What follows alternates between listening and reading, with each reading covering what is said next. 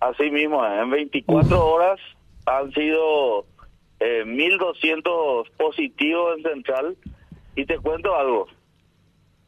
1.600 muestras ayer en el autódromo, de los cuales 640 dieron positivos.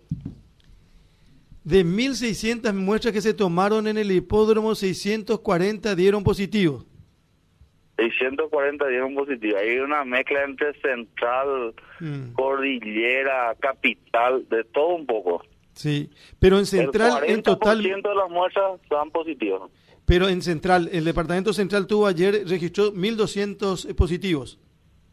Mil dos, mi- en en central ayer en el reporte de los 3.000, 1.200 son de central. ¿verdad?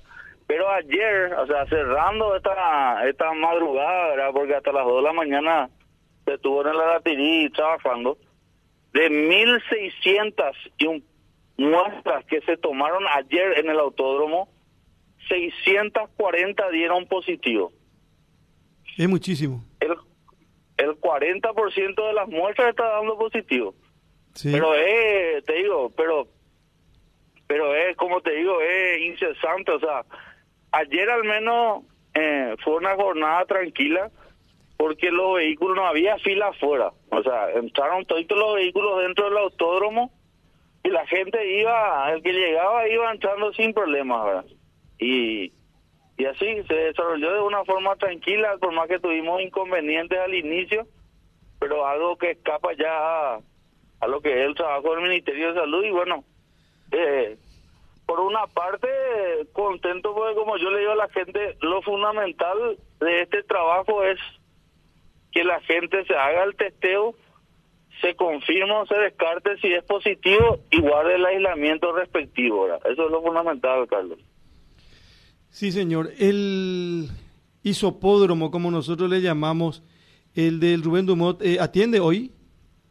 Sí, de lunes a viernes eh, cerramos los portones a las 20 horas por una cuestión de que terminamos hisopándole al último más o menos eh, en 3 o 4 horas, o sea, más o menos hasta las 24 horas estamos hisopando, entonces cerramos a las 20 horas y, y le hisopamos a todos los que están adentro, ¿verdad? Porque realmente, te digo, vos te vas y parece como si fuera que el...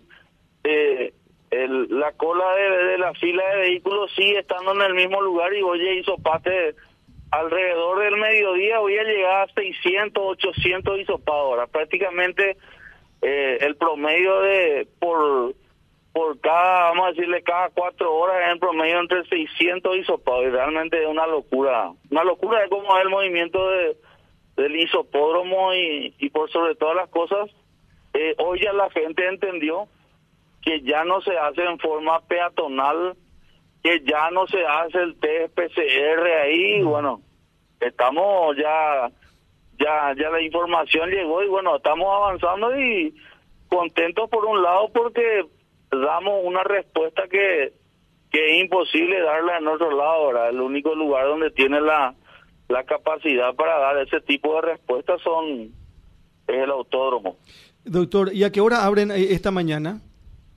Las 7 a.m. ya se, ya se habrán abierto los portones ahora. No, vos sabés que eh, cuando empezó Ah. la, la conversación con usted, doctor, me enviaron una fotografía y me dicen más de Sí. tres kilómetros de fila y decirle que ya Sí. abran, hey. Bueno, no, y voy a, voy a, ya la, la, la instrucción era abrir a las 7 Ujú. y apenas termine la entrevista voy a, a ver por qué no están abriendo todavía. Bueno, eh, ¿y los resultados en qué momento se dan o cuánto tiempo después, doctor? Básicamente, eh, ese es un dato muy importante, ¿verdad? Todas aquellas personas que, que ya tienen su idea, o sea, hayan ya hecho algún hisopado en el Ministerio de Salud, con ese mismo ID pueden revisarla en 12 o 24 horas. 12 horas, ah, hoy ya podemos decir que en 12 horas ya están los resultados, ¿verdad? Y los que aquellos que no tienen el ID pueden llamar al 154 y ahí le van a dar su ID, ¿verdad? es por el tema que tenemos falla en el en la conectividad y no podemos generar los ID ahí mismo. Ese es un problema que estamos teniendo y que ayer tratamos de subsanar todo el día y no pudimos, ¿verdad? Entonces probablemente eh, vamos a tener que, que ver otro sistema de contingencia con, con otras empresas prestadoras de, de conectividad para poder solucionar eso. ¿Y, de quién depende eso, doctor? No, ya, ya está en proceso. La Secretaría de Emergencia Nacional ya estaba haciendo ah. las gestiones correspondientes para que eso se subsane ya. De hoy ya hoy ya tiene que estar ese sistema ya operativo ahora con, con la nueva conectividad que vamos a tener. Doctor, no sé si, eh, si tenés o no a mano o, en mente de esta cantidad de gente que se contagió en el departamento central, eh, ¿tienen así ustedes eh, datos con respecto a la franja etaria? ¿Quiénes son los que más se contagian? ¿Adultos, adolescentes, niños? El 70% de los contagiados es de la franja etaria de 20 a 40 años. 20 a 40 años. 20 a 40 años. ¿verdad? Es el 70% de, de, lo, de los positivos son de esa franja etaria. Un, un 5% son niños y el resto son eh, eh, ya mayores de edad, ¿verdad? O sea, son más mayores de edad, ¿verdad? Ese es el, el, porcentaje que actualmente tenemos, Carlos. Claro, eh, un dato que se daba, que se estaba difundiendo en estos días, dice eh, por ejemplo, eh, los niños son los que se más, más se contagian. Claro que se van a contagiar si no tienen protección, doctor. Sí, así mismo. ¿Querés que te tire una... Te tiro... Hay, hay un bebé de ocho meses. Ocho meses. Intubado que enviamos ayer a una de las terapias. Sus padres no estaban vacunados. Y el chico, ellos se, se infectaron y el chico terminó enfermo. Perdón, si, uno tiene un bebé de ocho meses, significa que los padres son relativamente o muy jóvenes. Así mismo. No están vacunados. No están vacunados los padres y ellos se infectaron y terminaron infectando al bebé. Y hoy el bebé de ocho meses está en terapia intensiva. Terapia intensiva, luchando por su vida. Es un solo ejemplo porque entiendo que hay más niños internados. Sí, actualmente nosotros teníamos unos 12 niños internados, pero todos en sala común. Este es el único que, que tenemos reportado en, en terapia intensiva. En, Central, en cama común, hay 12 niños internados. 12 niños internados. Y un bebé de 8 meses en terapia intensiva. Así es, así es. Bueno, ya ahí uno de repente no, no, no encuentra explicación, ¿verdad? Eh, el doctor Olmedo estaba hablando esta mañana de Santa Elena. Mañana van a hacer asueto, van a poner un vacunatorio en la plaza eh, con el propósito de llegar, si es posible, al 95% de vacunados en, en esa localidad. No sé si ese es el camino, porque al final depende de la gente, doctor. Así mismo, o sea, hoy hoy en día no, no existe ninguna barrera, Carlos. Eh, acá nosotros hemos hecho en, en todo tipo de, de lugares, ¿verdad?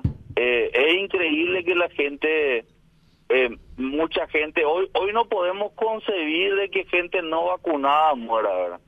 Ayer hacía una estadística, me preguntaban, doctor, ¿las vacunas funcionan?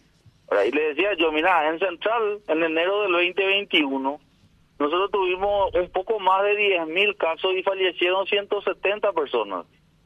Hoy en Central, con, con los números que tenemos ayer, tenemos prácticamente 4.000 positivos y tenemos 6 fallecidos, de los cuales 5 están no vacunados.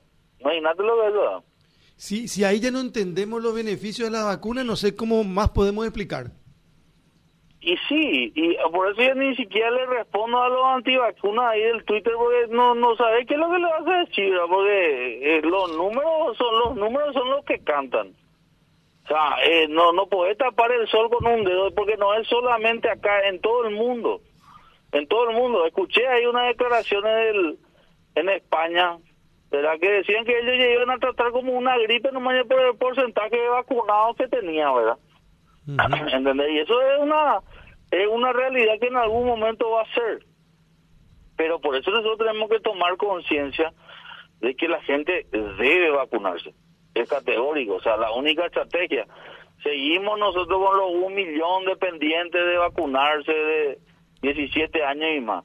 Imagínate vos, te tiro otra bomba.